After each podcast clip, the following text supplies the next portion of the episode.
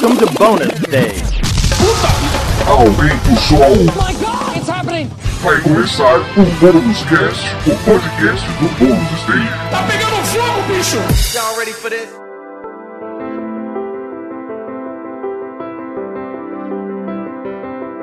Sejam muito bem-vindos a mais uma edição do Bônus Cast, o podcast do Bônus Stage. Eu sou o Rodrigo Sanches e junto comigo está Beatriz Blanco. Olá a todos. Tudo bem? Tudo bem e você? Tudo bem também. E basicamente é só nós dois, né? Hoje, Hoje, gravando aqui como parte da equipe. Mas a grande verdade é que esse podcast a gente está gravando meio que a toque de caixa. Por conta do que aconteceu na semana passada, onde tivemos, infelizmente, é, dois massacres, né? A gente pode falar dessa forma. Tanto aqui no Brasil, né? Em Suzano, que aconteceu no dia 13. E na sexta-feira, logo em seguida, a gente teve um massacre que aconteceu na Nova Zelândia.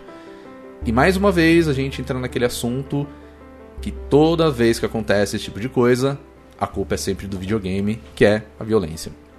E por isso, esse podcast não é apenas eu e a Beatriz, mas nós temos convidados hoje, né? Nós temos três convidados.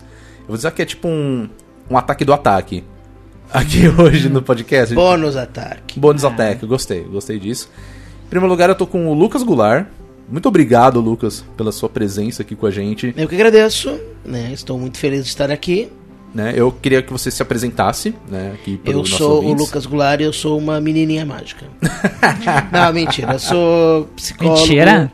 Como? Hã? Mentira mesmo? É, eu jurava que você era mesmo. Tá, eu sou uma menininha mágica e doutora em psicologia Ah. social pela Universidade Federal do Rio Grande do Sul. Muito bem. Junto com a gente também temos o Ricardo Curaoka. Muito Oi, obrigado por você estar aqui hoje, Ricardo. Bem-vindo. Muito obrigado por me receber. E assim como o Lucas, eu gostaria que você se apresentasse também, falasse um pouco de você. Bom, eu sou do Ataque, sou formado em jornalismo e eu agora escrevo sobre educação digital. Muito bem. Junto com a gente, também a Bruna Dias. Bruna, obrigado por você estar aqui com a gente. Valeu. Prazer imenso Eu agradeço. você o e todos vocês, na verdade, né? E assim como eles, eu gostaria que você se apresentasse para os nossos ouvintes. Então, é, eu sou mestranda em podcasts visuais, sou muito interessada por videogame, a minha pesquisa é relacionada ao videogame e sou parte do ataque. Sou desenvolvedora também, de vez em quando. Como assim, de vez em quando? É, de vez em quando, quando pinta as oportunidades. né, Justo, assim. justo. É. Muito bem, bom, estamos todos apresentados. Temos aqui hoje um assunto bem complicado, bem polêmico e de uma certa forma foi até engraçado porque eu revisitei um podcast que já foi gravado aqui no Bônus Stage há seis anos atrás, que era justamente sobre violência e a relação dela com os videogames. Foi o Bônus Cast 8. Eu nem vou falar pra vocês ouvirem, na verdade, porque a gente tá retomando esse assunto. E aí eu reparei como a qualidade do podcast há seis anos atrás era decadente perto do que tá hoje, assim. E eu fico feliz por estar tentando melhorar, na verdade. Mas a gente falou mais ou menos desse assunto sobre a relação do. da violência mesmo, assim. A- e a gente tem sempre essa relação quando acontece algum tipo de massacre, um tiroteio em massa em alguma escola. E automaticamente a culpa sempre é dos videogames. Eu acabei pontuando aqui, é, até em relação ao podcast, esse que eu tô falando, que na época, quando tinha acontecido essa gravação, tinha acabado de acontecer em Sandy Hook, onde um, um atirador entrou, é, foram 27 mortes no total, né, incluindo a própria mãe do assassino. E na época era o Obama que estava como presidente nos Estados Unidos, e ele falou do- da questão de, do armamento, como que civis usando, etc. E muito tempo já se passou, e mesmo assim, outros, é, infelizmente, outros assassinatos acabaram acontecendo por conta disso, né?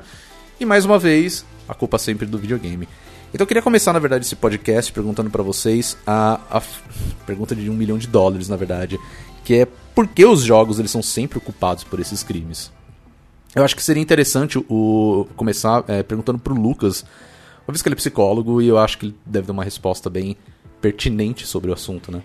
Cara, isso é uma coisa que é interessante. Eu tava me lembrando esses dias, na verdade, de uma discussão ah, que a gente tava tendo, na verdade, sobre misoginia. Foi naquela época que a gente tava discutindo carteirinha gamer, né? Ah, sim. E na época eu me lembro que a minha fala do dia foi: Cara, eu não acredito que eu tô discutindo isso de novo e dando atenção pro. Como é que era o nome do. do, do, do canal. Xbox Mil Grau. Xbox, Xbox Mil, Mil Grau. Meu Deus. sabe? E aí, aquele dia, eu comecei a pensar por que, que a gente tem que questionar o Xbox mil grau, entende? Porque, puta que pariu. sabe? Isso aí me lembra o Boulos tendo que responder tweet do Alexandre Frota, entende? é do tipo assim... É, isso é como tu pegar, sei lá, o telescópio Hubble para fazer café, entende? Assim, É, é, um é, negócio super complexo, super organizado para outras coisas e a gente tem que direcionar para coisas muito pequenas. Ah, por que, que eu tô dizendo isso? Porque assim, a gente fica. Eu não acredito que eu tô tentando falar aqui isso de novo, entende? Assim, a gente não acredita que a gente vai ter que falar de novo. Ah, não, mas que videogame não é viol... não traz violência, né? Que, é, é- que a gente estava comentando um pouco antes, né? Quando Sim, a gente sim. não estava com os, com os microfones ligados, mas que é uma questão óbvia acadêmica, que correlação não quer dizer relação direta. Ah, todos eles tinham videogames, ok, mas todos eles foram McDonald's.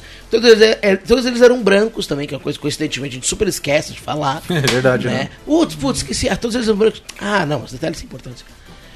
Então, assim, a gente é obrigado a falar isso, né? Porque é uma coisa que eu falei, que a, né, a Bia falou bastante quando ela deu entrevista sobre isso, que é isso. É, o videogame, ele é uma mídia jovem, né? E uma mídia jovem, ela é sempre colocada nessa situação.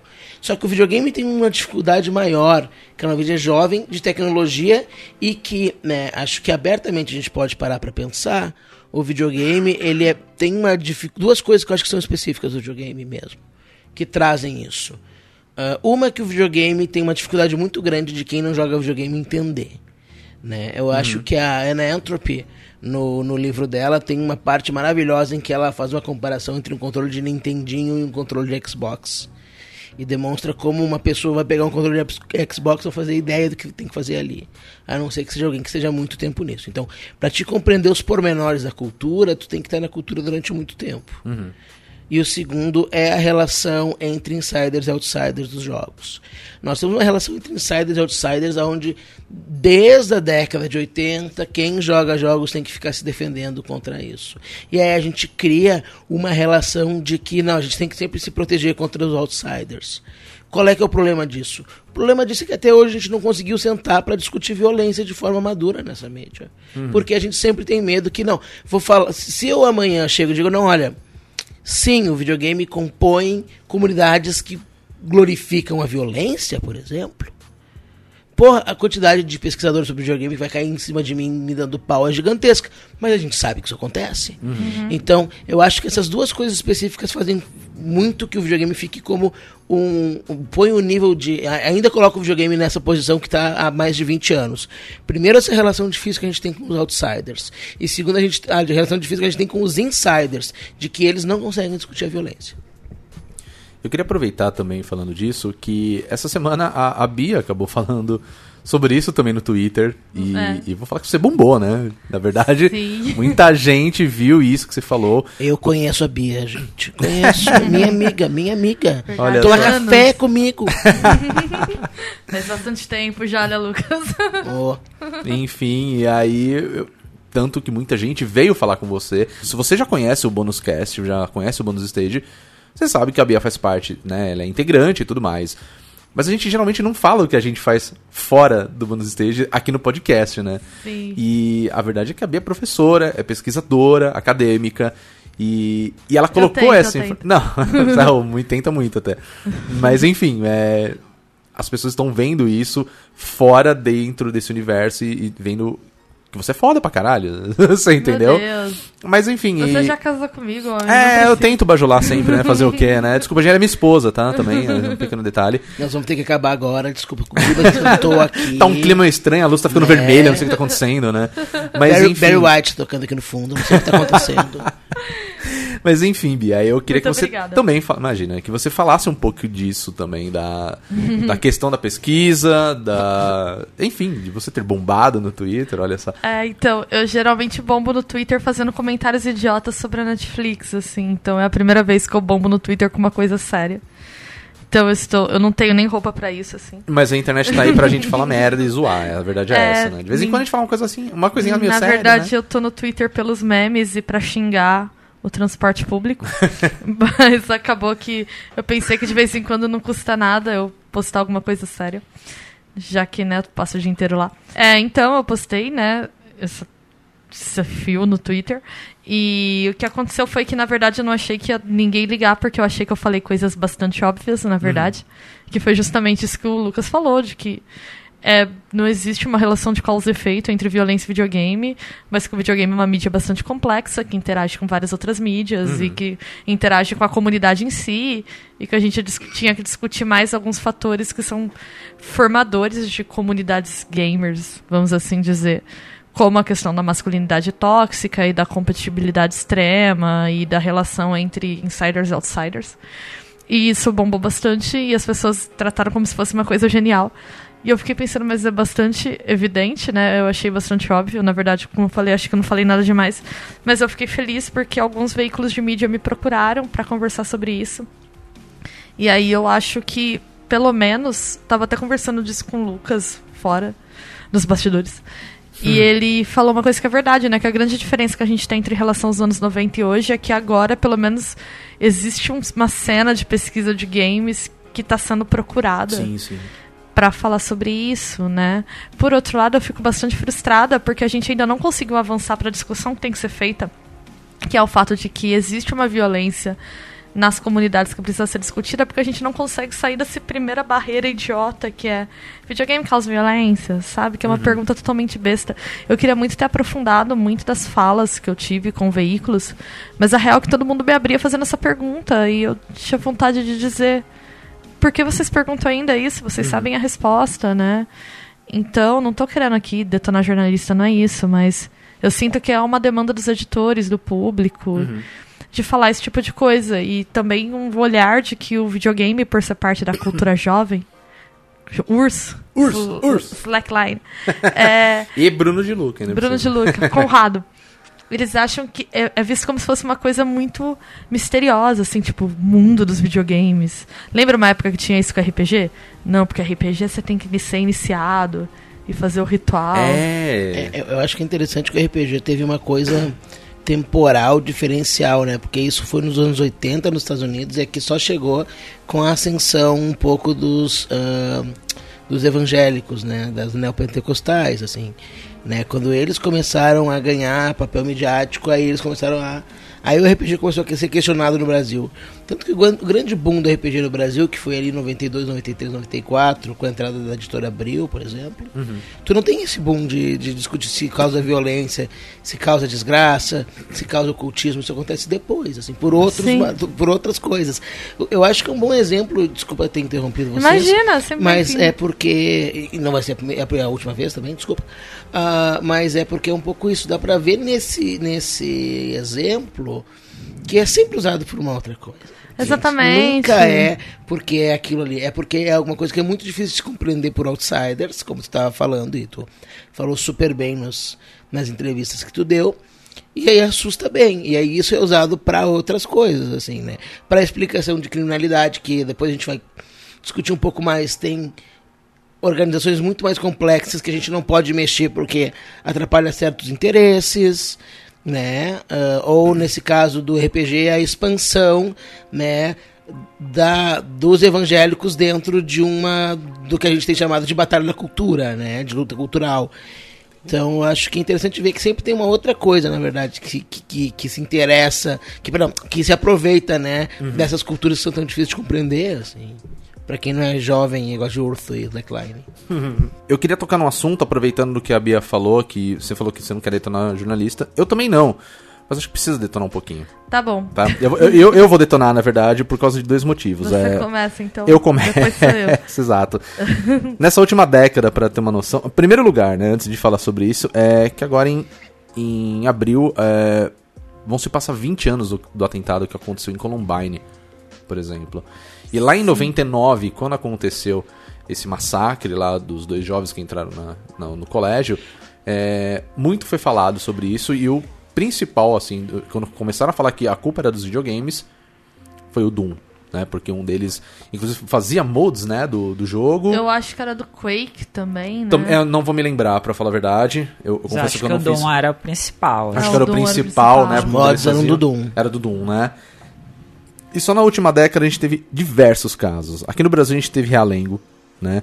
E aí a- a- eu lembro que na época a Record ela apresentou uma reportagem associando os games violentos, né, aos assassinatos em massa, né?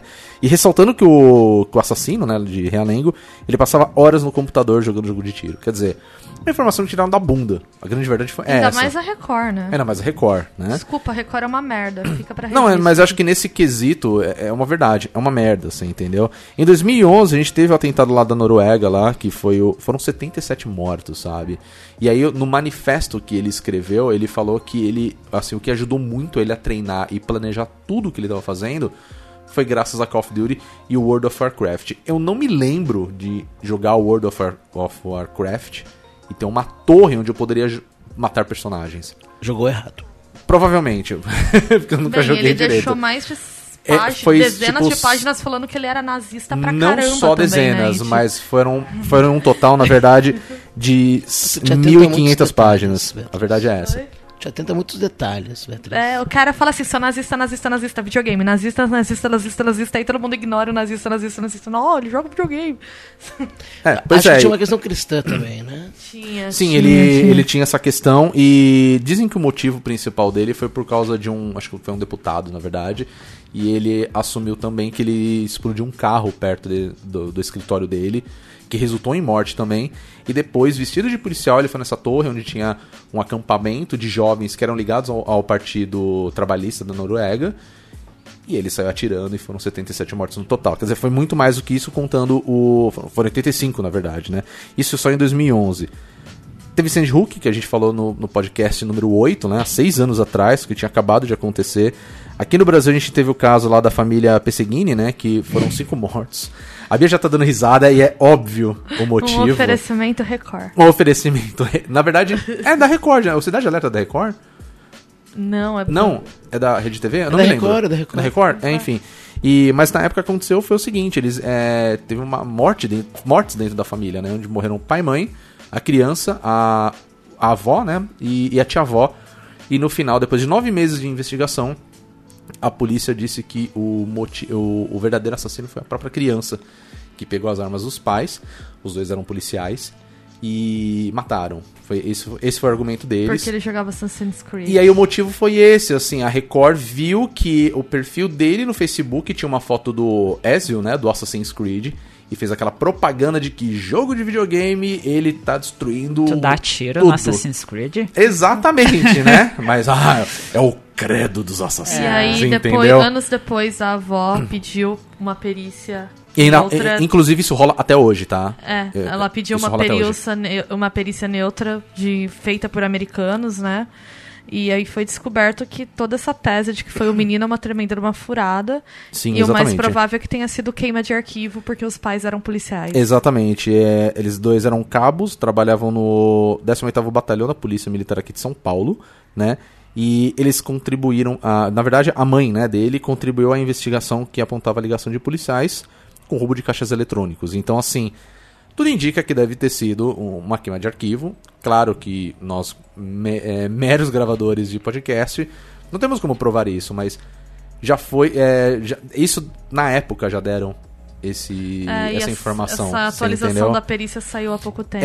É, essa é há pouco tempo e ainda tá rolando, pra falar a verdade, né? Mas dando continuidade, eu não quero tomar muito tempo. Agora a gente teve, no finalzinho de 2018, é, um que aconteceu em Parkland, né? Onde teve um atentado, que foram 17 mortos na realidade. E depois a gente teve uma campanha, né, liderada por um grupo de adolescentes para rever o controle de armas no país. E por outro lado, a gente já estava no, né, no governo do Donald Trump e ele meio que demonizou essa atitude, dizendo que os professores deveriam andar armados nas escolas, né? Então, assim, já foi uma situação muito complicada. E logo em seguida teve um jogo que chamou a atenção dos pais das vítimas. E era um jogo que estava entrando na Steam, né? Que era o Active Shooter. Que era basicamente você no papel de um atirador dentro de uma escola, tentando matar o maior número de civis possíveis, né? Não muito distante disso também, no finalzinho de 2018, teve um tiroteio, né, um massacre na, na Catedral de Campinas, onde foram cinco mortos. E a polícia encontrou um- uma espécie de diário, né, onde tinha algumas anotações que falavam numa atualização do PUBG, né, o Player Knows Battlegrounds. E aí, mais uma vez, a polícia veio e falou tudo isso. E agora, na semana passada, infelizmente, a gente teve o, o caso da escola em Suzano, né? Que foram um total de 10 mortos. E essa discussão da influência dos games voltou com tudo, né? Ainda mais por ser aqui no Brasil, na realidade. Que é uma coisa que a gente sabe que acho que a última vez que rolou algo dentro de escola foi em Realengo mesmo. Sim. E já e tentaram também incriminar jogo, né, nisso daí. E eles descobriram que os garotos, né, que entraram. Garotos não, né? Era um, era um cara de 17, outro de 25, não mais garoto. Eles, eles geralmente iam na Lan House jogar Call of Duty e, e Counter-Strike. E mais uma vez falaram que a culpa era dos videogames. E poucos dias depois a gente teve esse, esse caso, né, que do atirador na- nas, nas mesquitas, né, da Nova Zelândia. E isso era o ponto que eu queria chegar. Desculpa tomar todo esse tempo, mas para mostrar enquanto em, em período de 10 anos, assim, numa década, quantos casos tiveram e mesmo assim a culpa é dos videogames.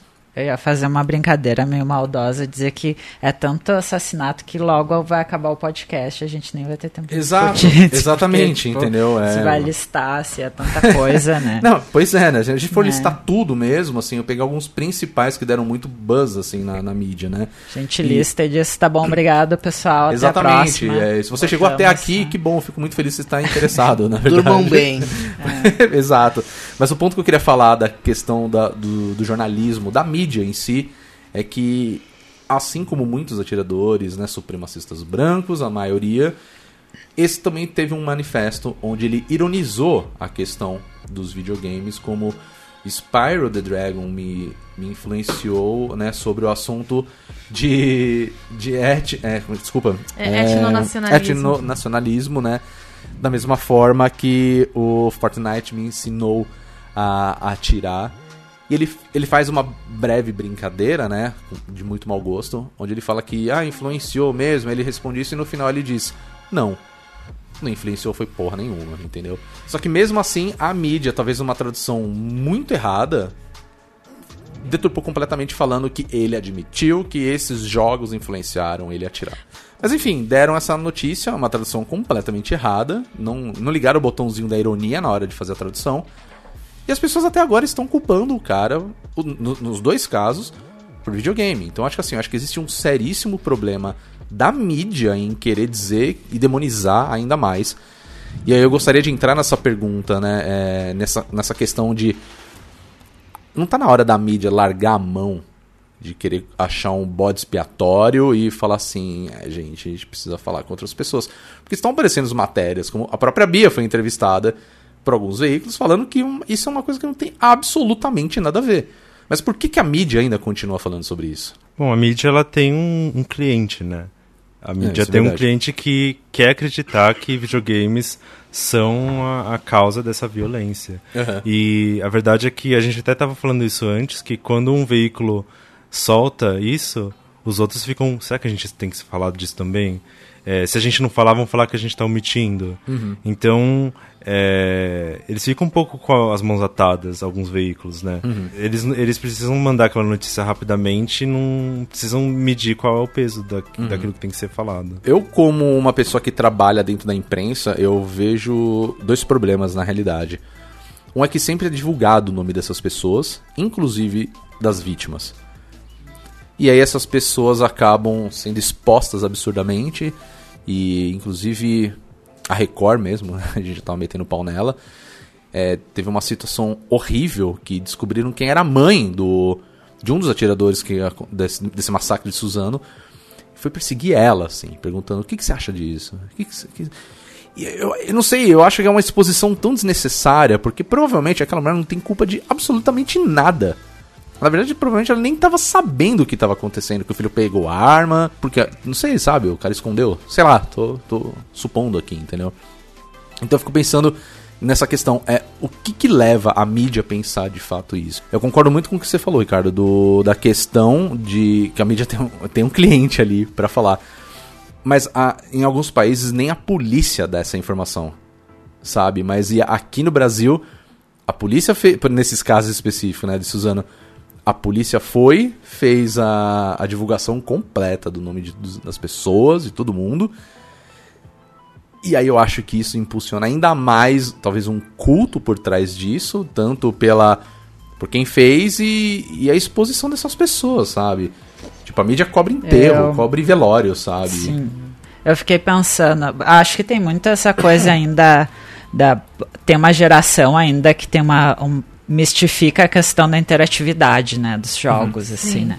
Ah, acho que pensar na violência dos jogos, a influência da, da cultura ah, de violência dos jogos, as pessoas pensam muito na interatividade, na relação direta do jogador com o jogo, e às vezes a questão não vai tipo para discutir essas comunidades que se que, que se criam em torno dos jogos e que às vezes são muito tóxicas e violentas e enfim, a- ajuda a alimentar certas, certos valores muito errados, assim.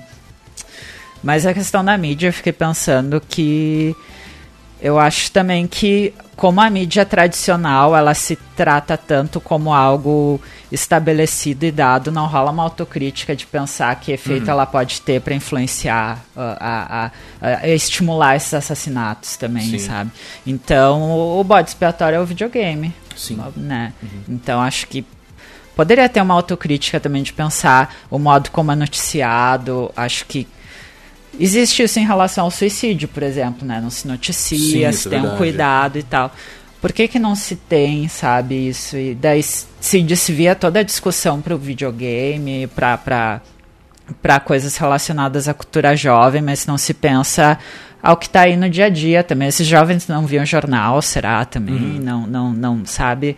É, a gente vive numa sociedade violenta, isso não influencia eles também, sabe? Uhum. Então, por que só o videogame, sabe? Sim, sim. A mídia, ela tem o, o, o que dizem o eterno retorno da mídia, né? Hum. As matérias, elas é, vão se repetindo de- com os acontecimentos repetidos, então é, toda vez que tiver enchente, eles vão cobrir de uma maneira parecida, toda vez que tiver um tiroteio, vão cobrir de uma maneira parecida, e às vezes é um pouco de comodidade, né? É um...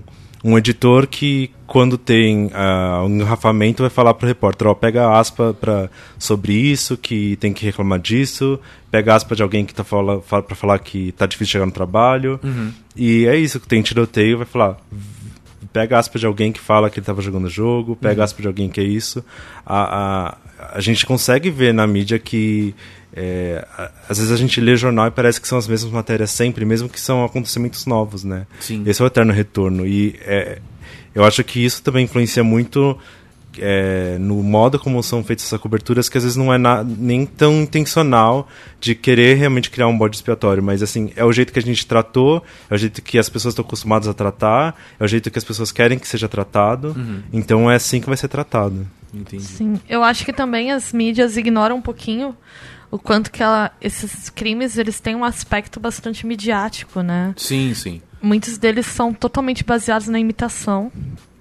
E, por exemplo, a Chirônica, como emissora, como a Record, que tenha toda essa coisa de criticar os videogames, também seja uma das emissoras que expõe mais extensivamente é, os crimes quando eles ocorrem, né? É verdade, né? E eu acho, eu acho que muitas vezes, pra gente pensar em influência direta, essa exposição dos crimes tem uma influência direta muito mais marcante do que um videogame violento em si, né? Porque tem um aspecto de imitação, sim. E de querer uma notoriedade que esses veículos acabam dando, né? Então eu acho uma tremenda falta de autocrítica. E é, é uma percepção que um jovem que, que vê isso tem da- do, do impacto que isso tem na sociedade, né? Assim, Sim, e às verdade. vezes, quando tu tá muito frustrado com a vida, pode ser uma forma legal de, tipo, dar uma resposta, né, final antes de, sei lá, né, enfim, em vez de só se matar, não, fazer um estrago antes, e porque tu sabe que vai ter um impacto, tu sabe mais ou menos de tantos exemplos que a gente já teve, a gente tem uma ideia do resultado que isso vai ter socialmente, assim, sabe? E- Eu Eu gosto muito do, dessa ideia, que eu acho que isso segue muito para pensar masculinidade hegemônica que a gente fica discutindo, né? Ah, eu gosto muito de um, de um texto, já que a gente tá falando de videogame, da, da Liz... Como é que é o nome dela? Liz? Ryerson. Liz La- Ryerson, da Ryerson. Sobre o Duke Nukem, que é... Eu acho que quem tá escutando agora deve pausar esse podcast, ir atrás desse texto e ler, e fazer todas as pessoas que vocês conhecem lerem, porque é uma das coisas mais maravilhosas que eu já li, escrita sobre videogame e masculinidade, que ela vai dizer o seguinte, E, e ela usa o Duke Nukem para usar o seguinte exemplo. Ah, existe toda uma cultura que faz parecer que a masculinidade hegemônica é a arma contra o status quo e não a manutenção do mesmo. Isso para mim é uma coisa maravilhosa, genial, né? E, e se vê muito nisso, né? Tipo, ah, essa- essas pessoas me frustram, porque hoje a gente tem esse modelo de capitalismo, né, onde está todo mundo frustrado, tanto as pessoas que são oprimidas, que não conseguem ascender e não conseguem garantir o seu sustento, ou não conseguem garantir uma posição social de segurança, ou não conseguem garantir uma posição social onde elas se sintam simbolicamente contempladas, ou um homem branco que não consegue, né, ah, homem branco cisgênero heterossexual, que não consegue ascender completamente como parece que, bom, né, o que, que a gente fica dizendo, não, o mundo é, de- é teu, o mundo é teu, e chega lá, o mundo não é dele, entende? E aí, do alto, então, dessa masculinidade hegemônica, ele acha, não, já que não me deram o que eu queria, eu vou mostrar pra todo mundo, né? Vou resistir como um homem e vou matar todo mundo. assim. Então, eu acho que isso é muito interessante pra pensar e que isso a gente acaba não com- comentando, né? Claro, eu não espero que a mídia comente isso, porque eu não espero que a Record vá tirar tempo pra discutir. Não, hoje vamos discutir masculinidade hegemônica com o pastor Silas Malafaia. Entende? Então, assim, eu não, realmente não espero que isso aconteça na mídia, mas eu esperava que isso acontecesse mais entre nós. Nós, que eu digo, pesquisadores de videogame, né? Porque eu acho que a gente podia ficar aqui culpando a mídia por tudo que está acontecendo, e acho que uma culpa gigantesca dela é isso. Mas outra coisa aí, por que que eu no começo eu puxei a, a ideia do Xbox Mil Grau. Eu vou repetir Xbox Mil Grau novamente, porque né, se vocês não ouviram e não compreenderam o ridículo dessa situação, vocês não entenderam. Ah, que naquela dia eu disse bom, o pior é isso, a gente tem que responder a eles, porque as nossas posições que a gente ocupa são tão frágeis que a gente sente que tem que responder tudo. Né? Então, por que que nós, sabe, hoje o videogame é a terceira indústria mundial que mais vende, só vende menos que armas e o que não é coincidência também para discutir isso, né? E, e drogas, né? E medicamentos. É uma indústria milionária ligada aos maiores conglomerados de mídia do mundo, né? Com uma uma ah, parcela muito grande de de, de mídia, né? Tanto mais formal quanto mais informal como youtubers, a gente ainda tem que sempre responder essa questão. Eu acho que a gente tem que sempre pensar por que, um, por que, que a nossa posição ainda é tão frágil? E dois, de que maneira a gente pode fazer para fortalecer isso, assim. Eu não tenho resposta pra essa merda, claro, eu tô passando pra vocês, assim. Eu queria perguntar mais ou menos é, essa questão também, mas por pontos de vista diferentes, né? O, o Lucas acho que deu uma resposta excelente. Você como psicólogo, você como doutor em, em- Sou doutor, rapaz. É isso aí, doutor em psicologia dando essa resposta. É, Ricardo, você trabalha com educação, correto? Sim. E eu queria saber de você, assim, especificamente essa questão. É, você trabalha é, especificamente com um núcleo específico, é, seja crianças, adolescentes, adultos? Bom, eu, eu faço material de educação digital para ensino fundamental e ensino médio. Certo. E bom, a gente eu, eu trabalho muito com assim, educação digital, a gente pensa em educação é, técnica, educação para mexer em programas, mas não é nada disso, na verdade, né? É uma educação muito mais ligada ao socioemocional, Entendi. a fazer jovens entenderem é, o, como a vida deles é, é e como a- o, a- o mundo mudou com a tecnologia e para eles entenderem os riscos, oportunidades, desafios que existem com tecnologia. né? E é uma coisa que eu sinto que está muito ligada a isso, porque não se tem um, um ensino sobre self emocional nas escolas. Né? Muitas vezes não, não existe uma discussão em relação a isso na família. Né? Às vezes, aliás, é, pais é, responsáveis são muito é, menos aptos a, a tratar do socioemocional do que deveriam ser com os filhos, né? Então, você lida com um monte de jovem que é, não sabe lidar com as frustra- frustrações, não sabe lidar com a raiva, não sabe expressar seus sentimentos. E a verdade é que a tecnologia ela acaba amplificando isso um pouco, porque você está lidando toda hora com é, estímulos muito grandes, com pessoas é, falando o tempo todo, entrando em contato com gente diferente o tempo todo, e não tem ninguém cuidando disso, né? é, eu acho que é nisso que está um pouco muito ligado, né? A gente é, pode ver o, o, os riscos que existem em expor jovens a videogames, a coisas que possam ser violentas, mas a gente não vê os riscos que existem em é, os jovens estarem tão ligados com tecnologia sem esse suporte socioemocional que deveriam ter. Bruna, você é desenvolvedora, né? E eu queria saber de você, né? Esse ponto de vista como uma pessoa que trabalha com o desenvolvimento de jogos. Como que você vê essa, essa relação da, da forma como os jogos hoje, de certa forma, eles são violentos, né? A gente sabe que existe um público alvo para isso. Assim como o Ricardo falou, né? A gente geralmente não tem é, essa estrutura, a, talvez até para filtrar de certa forma.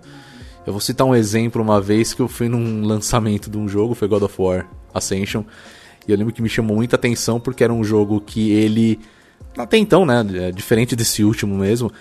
Ele fala muito dessa questão da violência, que tudo tem que ser violento e tudo mais. E grande parte do público era, era o público infantil. A maioria tinha seus pais e suas mães lá presentes. E parecia que eles estavam completamente abjetos a tudo que estava acontecendo ao redor deles, porque para eles era um pensamento: é só um jogo de videogame. Entendeu? Tudo bem que a gente é de uma geração, né, que cresceu assistindo, tipo, Rambo na sessão da tarde, né? Então, de certa forma, a gente também teve essa exposição à violência. E eu acredito que hoje em dia é bem menos, na verdade. Eu, eu posso estar falando uma abobrinha, mas ao mesmo tempo a gente sabe que a criançada hoje em dia ela tem acesso ao YouTube YouTube tá virando uma, uma máquina de conteúdo escroto, para falar a verdade. Que a gente tá vendo vídeos que não faz nenhum sentido porque a criança tá procurando Minecraft e de repente aparece um conteúdo que não tem absolutamente nada a ver com Minecraft. Claro, é só um exemplo que eu tô dando. Mas nessa questão do desenvolvimento de jogo, é, de jogos, né? Como que você vê essa relação de eu estou fazendo um jogo e isso vai ser direcionado a um público, que pode chegar a um outro público também, como que você vê isso, assim? Essa, essa preocupação, talvez, de. Não, não que você seja culpado em estar tá fazendo um jogo violento, que isso vai influenciar pessoas. Mas a, a, essa preocupação de qual vai ser a mensagem que vai chegar na ponta final ali. Eu penso, é que assim, como a minha pegada é mais artística, né? Uhum. Eu sou das artes, então penso muito que eu vou, que eu quero passar, o que eu quero expressar usando o meio dos jogos. Mas é meio assim. A gente não tem um controle tão grande do, do, do que, que o outro vai pensar, uhum. né? Eu acho que, que isso a gente não controla e tem vários fatores além do que é produzido que leva a pessoa a pensar aquilo de uma determinada forma, sabe? Então, o jogo violento, ele não precisa estimular a violência se a gente tem uma sociedade que é mais clara e sim, que sim. a violência não é algo legal, sabe? Então, é, o jogo pode ser só divertido. Eu adoro Doom, por exemplo, que uhum. é um uhum. jogo que, que inclusive foi, assim, como tu falou, de Columbine e tal. Uhum. Foi um jogo muito relacionado com, com atentados já. E para mim, é tipo, é, é um jogo e é divertido, porque como jogo de, de FPS, eu acho que é, que é um jogo que tem uma ação que é muito legal e, e, e, é divertido de jogar, assim. É violento, é, mas isso não me torna uma pessoa violenta, uhum. sabe? E eu acho. Eu não sei, eu gosto de confiar, por, por mais que, assim, eh, socialmente a gente seja muito levado a, a, a pensar a gente sabe que as pessoas interpretam mal as coisas e tal, mas eu procuro dar um voto de confiança, de pensar que a pessoa vai ser capaz de, de, de interpretar o que eu produzo, vai ser capaz de processar as coisas de uma maneira positiva, assim, né? Uhum. Eu, pelo menos, eu sou otimista em relação a isso, assim. Mas é isso, assim, a gente não tem controle e a gente vive numa sociedade violenta e as pessoas. Isso que leva, eu acho, muito as pessoas pensarem a violência ou pensarem mídias violentas de uma maneira que, que estimula a violência, não só que seja algo catártico, uhum. que seja uma forma de, sei lá, de relaxar.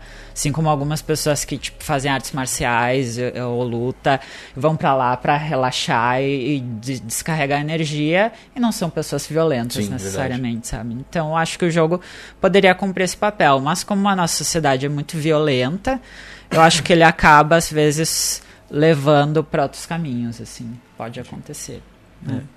Acho legal lembrar assim que muitos muitos jogos violentos eles têm uma classificação indicativa, né? Exatamente. Então, Exatamente. então assim, é, eu tava até falando com o pessoal ontem que às vezes a, a pessoa não está preparada para lidar com certos assuntos, né? E vai ver a, a violência só por, o- pelo que ela parece ser, né? Então, eu lembro que eu, eu escrevi uma vez sobre o jogo Dishonored, sabe? Uhum. Que ele tem uma mensagem é, que não tá explícita de não violência. Uhum. Porque quanto mais você mata naquele jogo, mais o jogo vai ficando difícil e vai aparecendo mais ratos que estão infectando a cidade. Sim, verdade. E quanto mais você mata, mais você chega perto de um final pior. E quanto menos você mata, você vai chegando num, num final melhor, mais positivo. E o jogo tem uma classificação indicativa e você pensa, talvez se você se uma criança é, que não, tem aquela idade de jogar, talvez ela não consiga pegar essa nuance. Sim. É um jogo que pode ser muito violento. É sobre um assassino. Sim. Que é um sim. assassino que, que pode matar os inimigos da pior, das piores maneiras possíveis.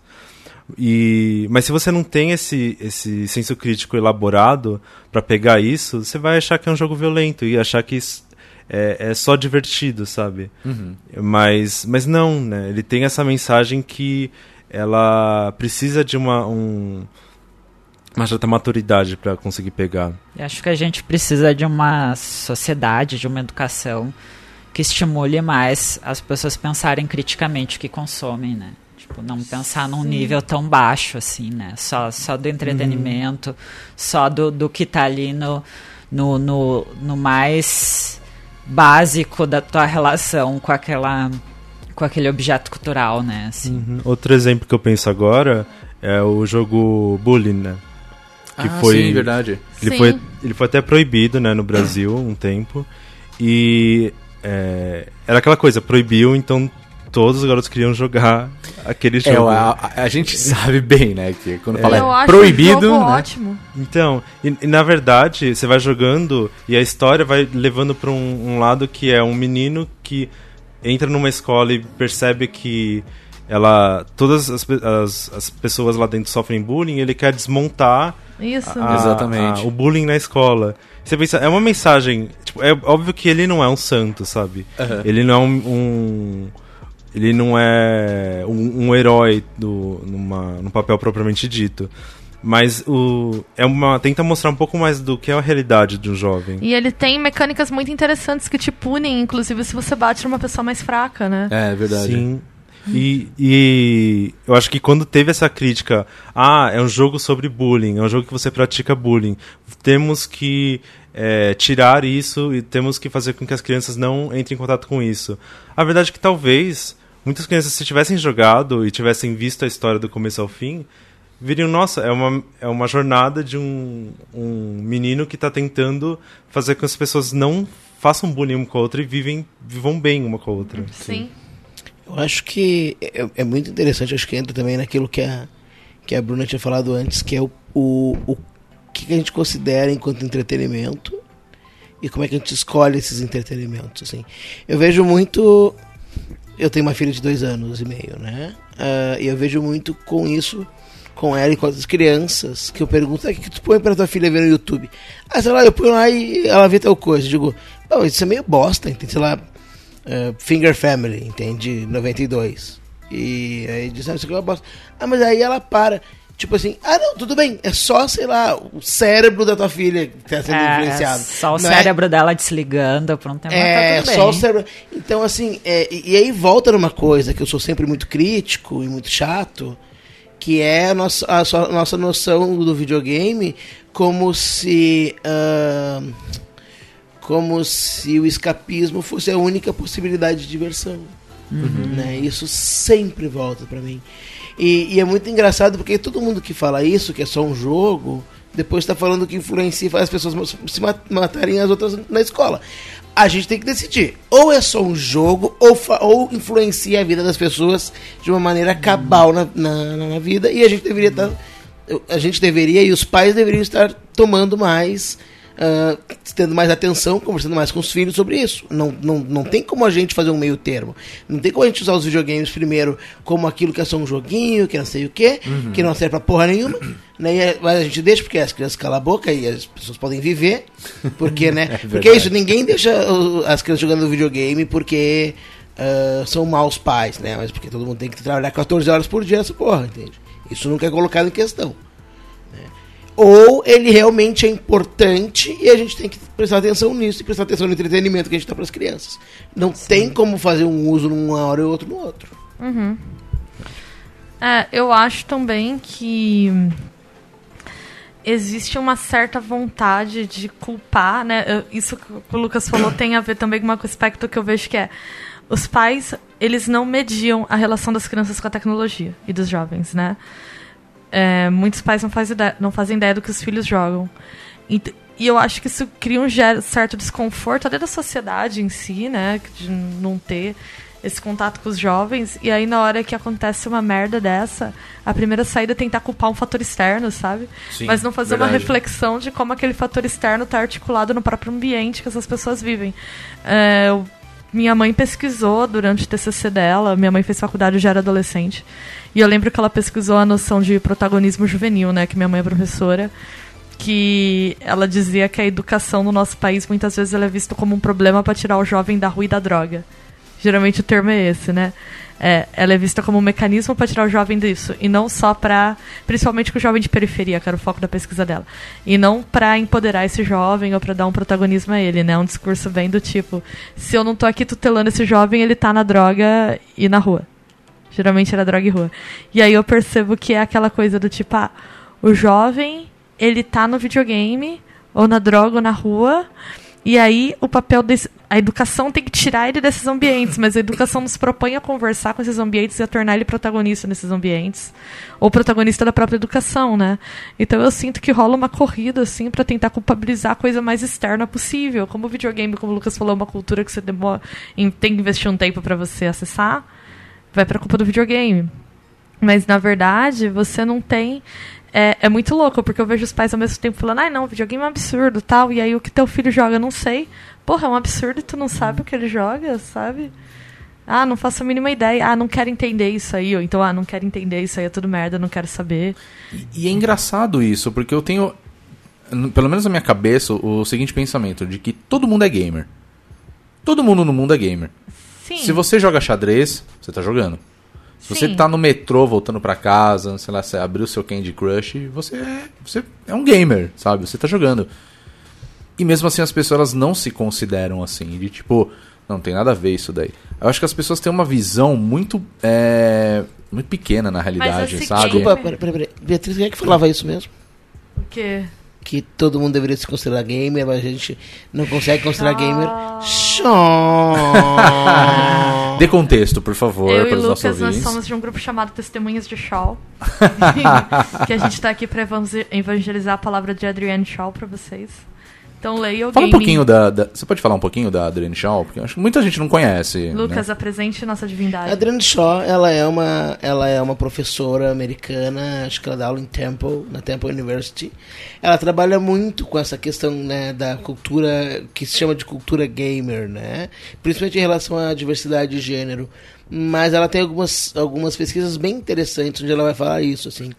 Por que, que se tem tanta dificuldade de considerar quem gosta de Candy Crush gamer, né?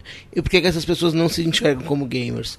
E vem exatamente dessa dificuldade de insiders e outsiders, né? Eh, tanto é que existe um, um certo medo da de uma não é de uma, de uma corrupção dos jogos, né? Que a gente vê o Gamergate, por exemplo, é totalmente uma- um medo de corrupção dos jogos. Ah, mas se as pessoas começarem a comprar Candy Crush, não vai mais ter jogo eh, hardcore, né? Não vai ter mais jogo ah, mainstream, AAA, assim.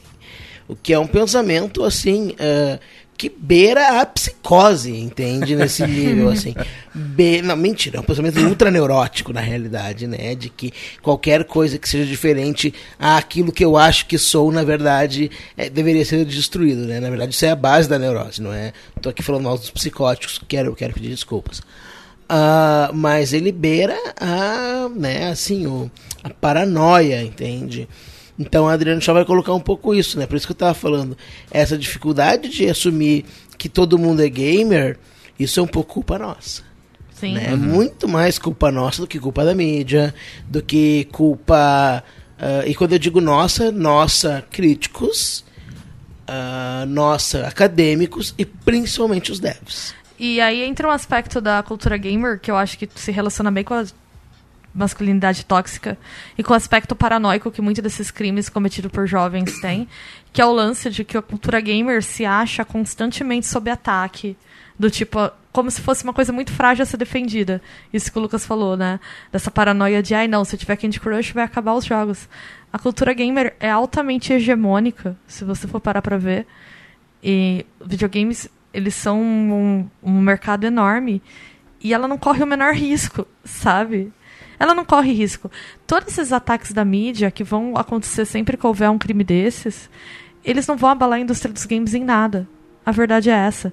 Porque se você começa a observar, em último, levando assim até o fim, né, em último caso, eles muito mais protegem uma estrutura hegemônica da indústria do que atacam, porque enquanto você tenta criar essa correlação de violência e crimes, você não questiona uma série de coisas que aí sim tem relação e aí sim deveria ser questionada como a própria estrutura de masculinidade tóxica nesses jogos. Eu acho que é muito isso, e eu acho que isso é um elemento é, que eu gosto de ver o que é diferente hoje do que foi dos anos 90.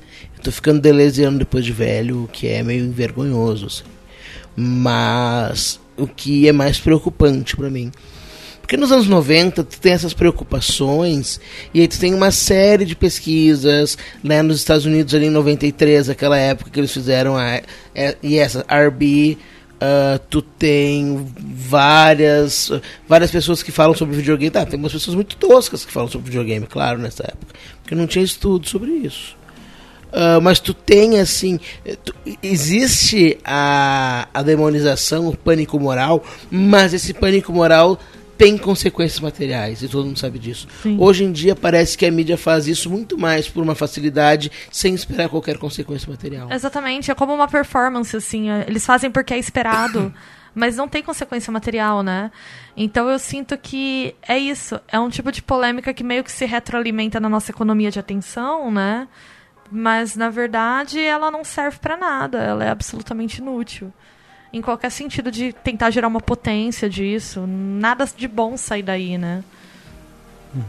Eu me traz uma pergunta assim, por que que a gente, por que que esses jovens estão colocando os jogos de uma maneira tão central na vida deles a ponto de é, ficarem tão incomodados com uma mudança, né? Como é que a gente, como é que a sociedade conseguiu deixar que que que isso acontecesse, sabe que o o jogo fosse tão importante para para pro caráter, pra personalidade, pra existência dele, que qualquer mudança nisso seja esse grande absurdo.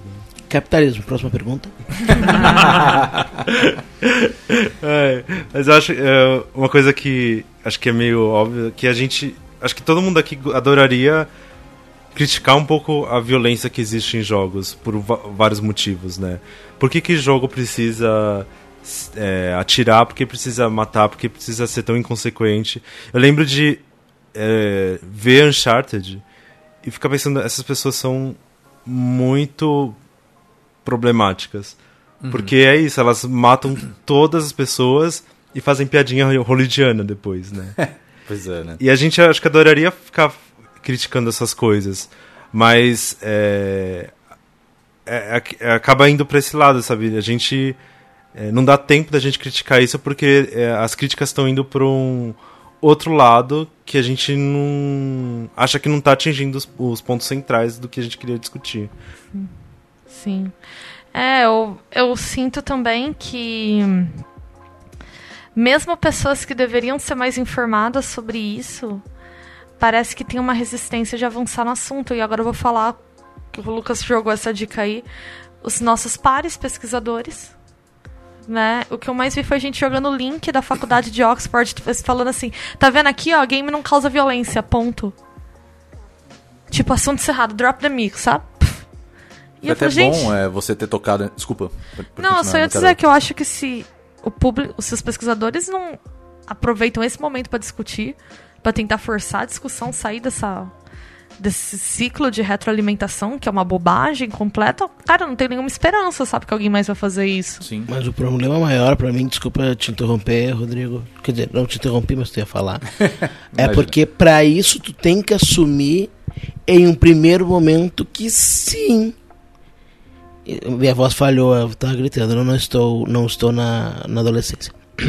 que sim, né? Que existe a possibilidade de ter pesquisas que apontam que o videogame pode aumentar o comportamento violento, sabe? Assim, tu tem que, pra te poder deixar a discussão mais profunda, tu tem que assumir em um primeiro momento que sim, isso é uma hipótese válida. Só que ninguém está disposto a fazer isso, por quê? Porque existe uma questão ideológica que a maioria das pessoas hoje que estudam videogame são gamers. São pessoas que jogam videogame, são pessoas que gostam de videogame, são pessoas que entraram para academia para for fortificar a cultura do videogame. E, a- e isso quem vai falar também? Shaw, né? Shaw. Shaw vai dizer que se fala muito de videogame, mas muitas pessoas têm coragem de poder dizer, olha, o videogame traz elementos negativos. E, e é porque isso, porque existe uma ideologia de manutenção né, do poder do videogame que provém dessa visão de que o videogame tá a qualquer, pode a qualquer momento acabar, assim. Ah, Quando a Beatriz fala isso, eu acho genial, assim. Cara, não vai acabar. É uma indústria com muita grana, com muita gente em cima, com muito público cativo. Essa porra não acabou nos anos 90, entendeu? Não vai acabar agora. E a gente, e as pessoas ficam falando, né? Eu, tô- eu tô olhando aqui vários pesquisadores de alto grau, pessoas que vivem de dar aula de videogame, falando que, ah, nós temos que cuidar, porque pode ser que isso, né, influencie na, na produção de jogos. Cara, não, velho, não, não, não aconteceu nos anos 90, não vai acontecer agora. É um risco sabe? que simplesmente não existe. Ele não existe, ele é zero. É, ele é uma ele é um, ele é um, ele é um, como é que é quando tem um risco falso, assim, uma, um, um, um strawman, assim, né, um, Sim. um espantalho, velho. Esse risco não existe. Esse, risco- ah, vamos nos unir para defender o videogame. Não, Não. não, não, não podemos. Temos que realmente discutir se, se isso existe, se existe essa possibilidade do videogame fazer com que se mantenha um ciclo de violência na nossa sociedade, porque algumas parcelas do videogame nós sabemos que sim. É, e eu acho que o videogame tem que parar de se ver como contracultura. Isso é uma coisa que acontece e eu acho bizarra, na verdade. Tipo, nós somos os gamers, nós não somos uma identidade à parte da sociedade, nós Sim. estamos profundamente integrados a ela. E se a gente alimenta essa ideia de que nós somos uma identidade à parte, a gente alimenta aquela coisa que eu falei, da visão dos adultos sobre a cultura jovem, que é um grupo de um clube de esquisitos, que você tem que ser iniciado em práticas muito bizarras que remota da ideia do RPG ali, né? Sem contar o fato de que a gente sempre tem essa impressão que ah, o que te, o que te torna um gamer de verdade. Eu, eu digo isso porque a gente tem até youtubers por aí lançando livros que o, o título é justamente essa questão, né? O, o se tornar um gamer. O que te torna um gamer? O fato de você, há 30 anos atrás, ter jogado Atari, Não, abre o Candy Crush sabe? aí, pronto. É, é, sabe? Então acho que assim, é, eu acho que isso tem que tem que parar de ser pensado, pelo menos no meu ponto de vista. Eu tô falando isso como host, não como pesquisador, como um jornalista que eu não sou, como desenvolvedor, nem educador. E eu tenho essa visão. E eu queria até aproveitar ah, que vocês falaram, né, dessa pesquisa de, da Oxford, né? Que realmente saiu uma pesquisa, foi bem divulgada justamente essa semana, por ironia da- do destino, talvez, falando que não tem uma relação. Porque tecnicamente tudo pode te influenciar ou nada pode te influenciar. Então não é a culpa não é simplesmente do videogame. Como eu falei brincando naquela hora, a gente é uma geração que cresceu vendo sessão da tarde passando Rambo.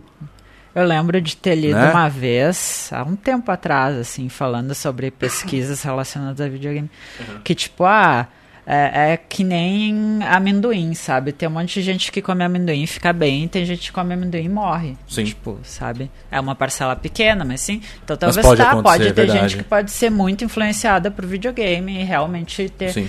Mas é, se tem essa influência tão grande, talvez seja porque outras coisas na vida dela estão faltando, Sim, assim, né? sem dúvidas. Então, Tem que proibir amendoim. É, proíbe o amendoim. Proíbe o amendoim. Ah, né? e eu queria aproveitar também é, essa questão da, da pesquisa, né, como eu estava falando, é, me mandar um abraço para um amigo meu, o, o Ângelo Costa, que nessas conversas via internet, ele citou também um, um livro que é de um professor de criminologia e direito penal da da FURG. Ele é formado pela PUC do Rio Grande do Sul, que é o Salah Khaled Jr. Ele escreveu um livro recentemente, baseado numa, numa tese dele, que é o Videogame Violência, é, Cruzadas Morais contra os Jogos Eletrônicos no Brasil e no Mundo, onde ele fala justamente sobre isso, que de todos esses casos pesquisados, o videogame não tem culpa de absolutamente nada. Ele acabou citando também a tese de doutorado é, da Lynn Alves, que é a pesquisadora da UNEB, que é o Game Over, Jogos Eletrônicos e Violência, que também chega a essa mesma conclusão. É, eu acho que nós falamos bastante. Eu ia finalizar fazendo uma pergunta, mas acho que ela já foi respondida, né? Nem preciso fazer a pergunta de fato. Né? Mas eu posso dar uma ideia, assim, pra Pode, finalizar? Como pode, do claro. bônus também? Claro. Eu Como de costume, né? Como já é o nosso costume nesse Eu podcast. queria né? perguntar para os nossos convidados, assim, o que eles acham que a gente pode fazer enquanto pessoas, não vou falar gamer, mas enquanto pessoas que estão envolvidas na comunidade de videogames ou que estão pesquisando, atuando, produzindo, né, diretamente com isso, porque também é uma pergunta que eu me faço, assim, o que, que a gente pode fazer para tentar reverter esse quadro e trazer uma discussão madura sobre a relação de videogame e violência para o nosso meio. O primeiro é assumir que existe a possibilidade de que tem, assim, claro, complexificar a discussão. Existe uma, uma possibilidade de sim algumas organizações ao redor do videogame serem violentas. Existe essa possibilidade. A gente não pode negar que essa possibilidade existe. Né? E aí a gente fica tudo defendendo o videogame, né? E defendendo essas indústrias milionárias e defendendo várias comunidades ah, que são super violentas, né? E super exclusivistas como as que ah, fizeram o Gamergate, por exemplo, sabe assim? E a gente vai ignorar tudo isso, a gente produz tudo isso, a gente constrói isso, a gente discute isso o tempo inteiro e a gente não abre isso pro público. Né? A gente tem que discutir sim, sim, se, se isso se pode, se eh, algumas relações dentro do videogame podem causar violência. Pelo amor de Deus, existe possibilidade. Ah, porque eles causam violência. Não, não, não, não existe o causam violência. Né? A visão de que os videogames causam violência provém da visão do videogame como um produto fechado, provém da visão do videogame como algo que te tira do mundo real e provém da visão do videogame como algo de insiders e não de outsiders.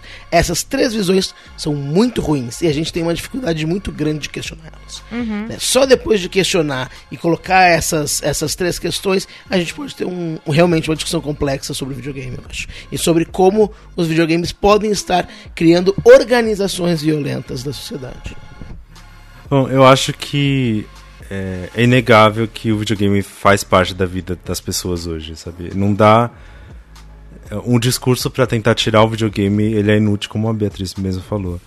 E eu acho que a gente precisa aproximar a análise e a interpretação dos jogos das pessoas que jogam. É, acho que assim como a gente lê muitos livros que pod podem ter caráter violento e pode, a gente pode ter certas ideias que é, não abarcam toda a interpretação que possa ter daquilo. A gente pode ler Num Casmurro sem que é uma, uma obra que você obriga as crianças a lerem, né? Sim, é verdade. né? E sem, sem o- se ajudar ela a interpretar e ela achar, não, mulher trai, isso é ruim, e sair com essa ideia. É, eu acho que a, a gente, na, principalmente na educação, a gente precisa entender, videogames faz, fazem parte da vida da- das pessoas. A gente precisa mostrar que existem maneiras de pensar jogos, né? E é, existem maneiras de entender a- a- como a violência está sendo feita, está sendo representada, de criar teorias sobre aquilo é, e não esconder isso dos, dos jovens. E ah, eu acho que esse é um ponto que é, vai ajudar a gente a, no futuro realmente conseguir pensar esse jogo é bom pra gente, esse jogo ele é, é violento de uma maneira que não contribui pra nada né? Mas antes eu acho que a gente precisa aproximar esse, essa análise, essa interpretação e, e admitir, os jogos estão aí, as pessoas estão consumindo e elas precisam de ajuda. Elas precisam de ajuda para entender o que, que elas estão consumindo. É, eu, eu acho que é muito o que o Lucas disse de, assim, complexificar a discussão, né? Eu acho que um ponto que aconteceu positivo, que a gente estava até falando, é de que a, a mídia tentando conversar mais com pessoas que entendem mais realmente de videogame, sabe? Pra tentar elucidar um pouco essa relação que pode ter do videogame com a violência dos jovens, com esses atentados. Então, eu acho que a gente precisa realmente tentar subir o nível da discussão e quem tem um entendimento maior tá disposto a discutir com quem não entende porra nenhuma, assim, né? Sim, Porque verdade. eu acho que quem tem. eh, eh, eu já tive, tipo, colega de faculdade, tipo, um senhor de, sei lá, 50 e poucos anos, 60 anos, que ele tinha, ele, tipo, repetiu todos os estereótipos possíveis sobre o GTA, assim, de como Aham. o GTA era, tipo, um formador de criminosos, porque no jogo tu matava pessoas civis e tal, e não sei o quê. E daí, sabe, é com essa gente que a gente tem que tentar dialogar, Sim, sabe? verdade. Assim, então, não é fácil, não é agradável, mas se a gente quer que o videogame ah, se insira mais na cultura como outras mídias já estão mais inseridas e que não são vistas assim tão diretamente como uma ameaça, assim, como o cinema e tal, que também tem muita violência, que também tem coisas horríveis às vezes, mas que as pessoas entendem que, que, que não é a, a violência por si só do que tu tá vendo que vai causar um efeito tão negativo, sabe? Eu acho que a gente tem que tentar fazer o videogame evoluir para para o nível dessas outras mídias, assim. Não, eu, eu só queria falar rapidamente ah, né, uma, uma frase de um finado amigo meu, é o primeiro podcast que eu, que eu falo depois da, da morte dele, mas ele tinha uma, uma frase que eu acho que é bem interessante para pensar isso, assim. Né, o meu amigo Carlos Baum dizia, cara, tu tem que ver que é muito louco isso, porque ah, o sexo né, tá acima na classificação indicativa do que a violência, né? E eu nunca matei ninguém e transar já transei até algumas vezes, entende? Então assim, não existe como dizer correlação causal, né? Então acho que é interessante pensar um pouco nisso. Bom, eu acho que nós falamos bastante sobre essa relação, mais uma vez, depois de alguns anos já tocando nesse tema, mas de uma forma não tão específica como hoje. E eu fico imensamente honrado de ter recebido vocês aqui no Bonus Cast. Acho que foi um- uma discussão muito enriquecedora, para falar a verdade. E queria agradecer, Lucas, Ricardo, a, a Bruna, pelo tempo de vocês, porque felizmente é, vocês estiveram aqui em São Paulo justamente nessa semana e a gente conseguiu encaixar esse bate-papo. Então, muito obrigado por vocês terem dado um tempinho de vocês aqui para bater um papo. O Ricardo também, obviamente, mas o Ricardo é aqui de São Paulo. Então, acho que a gente vai ser muito mais fácil você participar novamente aqui do, do Bonus Casting na- no, futuramente. E claro, como todos vocês, né? Estão mais do que convidados a participar é, aqui do nosso podcast. Então eu queria agradecer imensamente mais uma vez por vocês terem participado. E como já é de costume aqui no Bonus Cast, eu sempre peço para que vocês deixem é, um- uma forma de contato para mostrar um pouco do trabalho de vocês, links, é, Twitter, Facebook, o que vocês, sei lá, as redes sociais que vocês usam. E falar um pouco também de outros trabalhos que vocês já fazem também na internet. Então, vou começar, pelo menos aqui no meu sentido horário aqui, né?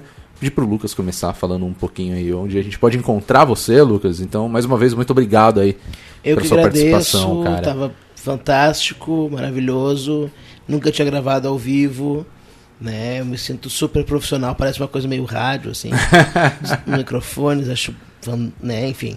Ah, eu escrevo mais academicamente, né? Lucas Aguiar Goulart. Trabalho aí, se vocês olharem uns trabalhos acadêmicos que vocês leem o título e dizem, mas isso aqui não pode ser um trabalho acadêmico. É um trabalho acadêmico meu, provavelmente. Ah, sou no Ataque, obviamente, né? Ataque, nosso maravilhoso podcast de política de esquerda e videogame. Né? E eu tenho uma página no Facebook chamado Lucas Goulart, ah, professor em Game Studios Críticos. E obviamente estamos lançando um livro, né, juntamente com Beatriz Blanco e a Eu. Júlia Stateri, que se chama Video... Eu nunca lembro o nome desse livro. Videogame, diversidade e gênero.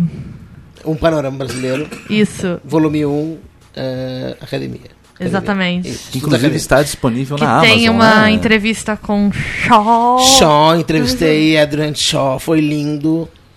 Ela é fantástica. Está, está em todos os melhores, melhores sites do ramo, inclusive a Barnes Nobles. Sim, Só. chiquérrimo. Nós somos chiques. Não tem inglês e não tem mídia física. Mas é incrível. Por Eu favor. vou fazer o, o merchan aqui, que eh, tá disponível na Amazon, né? Vocês Está podem comprar aí né? para o seu. A gente Kindle. pode colocar o link também do Sim. livro aqui no podcast. Eu, eu vou ser bem sincero com vocês. Inicialmente eu gostaria de gravar um podcast com vocês para falar desse tema, que é o livro de vocês. Mas acho que pode- a gente pode deixar numa próxima edição.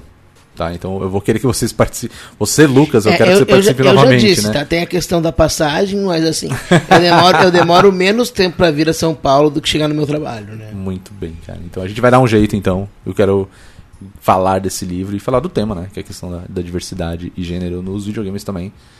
Mas eu vou deixar para um, pra um futuro aí. Ricardo Curaoka, muito obrigado mais uma vez pela sua participação. E assim como o Lucas, eu vou pedir para você deixar também é, os seus contatos, ou conhecer um pouco mais do seu trabalho. Já falamos do ataque, mas não custa nada falar novamente, né? Claro, eu acho que é, o ataque tem sido o lugar onde eu tenho mais me expressado na internet. Ainda não tenho muita presença em rede social, em site, é, mas tem sido muito bom e eu queria deixar. é, Aliás, queria lembrar o pessoal que. Ou avisar agora o pessoal que a Sim. gente. Assim como vocês fizeram um episódio sobre violência, a gente também já teve um episódio sobre violência. Uhum. E ao contrário de você, recomendo que revisite o episódio do ataque. Não, eu, eu, eu gosto de falar isso, porque, é- mas é, é mais pela questão da qualidade, porque é engraçado, né? Tudo bem, foi seis anos atrás que a gente tocou nesse assunto e foi um muito papo de boteco, assim, entendeu? Tipo, eram uns camaradas falando aqui, né? e às vezes o cara pega o jogo e tem vontade de matar todo mundo, e na verdade não, sabe? Ele só tá expressando ali porque o jogo permite isso, entendeu? Mas acho que dessa vez foi uma coisa mais aprofundada de fato, né? Então, assim quiser ouvir, você vai ter que voltar o feed pra caramba, porque tem seis anos isso, né? É o episódio 8, mas eu acho que é melhor vocês ouvirem do ataque mesmo, que aí vocês conhecem o podcast do ataque, caramba. É muito Sim. melhor. Sim, Sim. você pode achar a gente por ataque.org. A gente tá no YouTube, a gente tá nos agregadores. Muito bem. Só procurar pela gente. Excelente. E Bruna Dias, muito obrigado por você ter participado. Espero que vocês tenham Valeu. curtido também. E Curti assim como muito. eles, eu gostaria que você deixasse é, onde a gente pode encontrar o seu trabalho aí na internet, falar um pouquinho mais aí do que você vem fazendo por aí. Ah, obrigada, foi um prazer Prazer meu. estar aí. Foi, foi uma, uma oportunidade muito legal que a gente conseguiu conciliar, então valeu. Assim, sem muita presença na internet no momento, as pessoas podem me encontrar. Eu faço parte do ataque também. Parte- Agora, esse ano, eu pretendo participar mais, mas, né, ah, ah, participo eventualmente. E, mas todo esse começo e tal, é um projeto que eu, que eu sempre apoiei muito, assim, sempre quis que desse muito certo. E outra coisa que, que é legal é que também não está funcionando muito no momento, porque problemas técnicos lá com, com o computador do Pedro, mas a gente tem uh, um canal que a gente faz let's play, eu e o Pedro, de uma maneira bem amadora, bem conversa de amigo, assim, jogando, mas é o Dentro da Tela, tem um canal sim. no YouTube. E se quiserem ver, é bem legal. é- acho que a gente faz bons comentários, assim. se- é, mas é.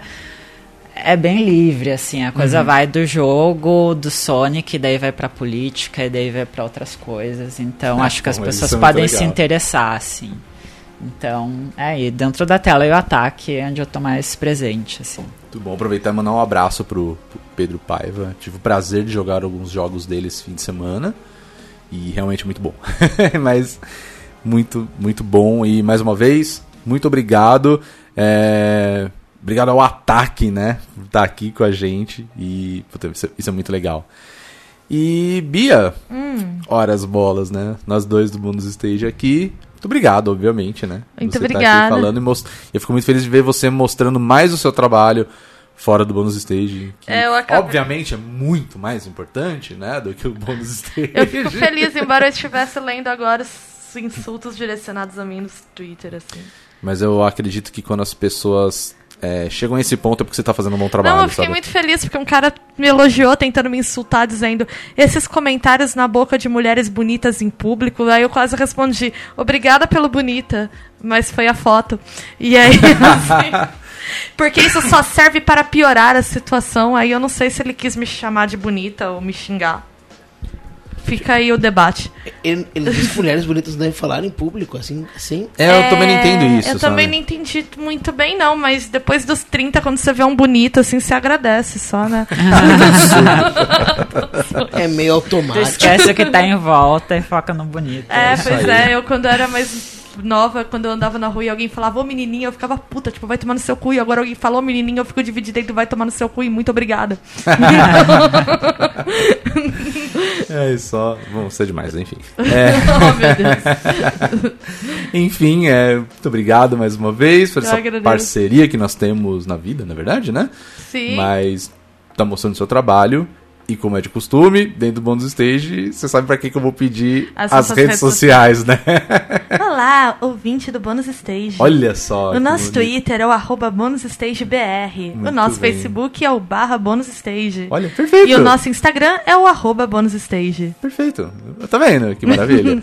é isso aí. E o site, né? Óbvio, você já conhece, bonusstage.com.br. E eu espero que você, ouvinte, tenha curtido muito ah, essa edição. Pra mim foi uma das mais importantes e mais bacanas de gravar até hoje aqui dentro do, do nosso podcast. Nós somos o Bônus Stage. Até a próxima edição. E um abraço. Tchau. Falou!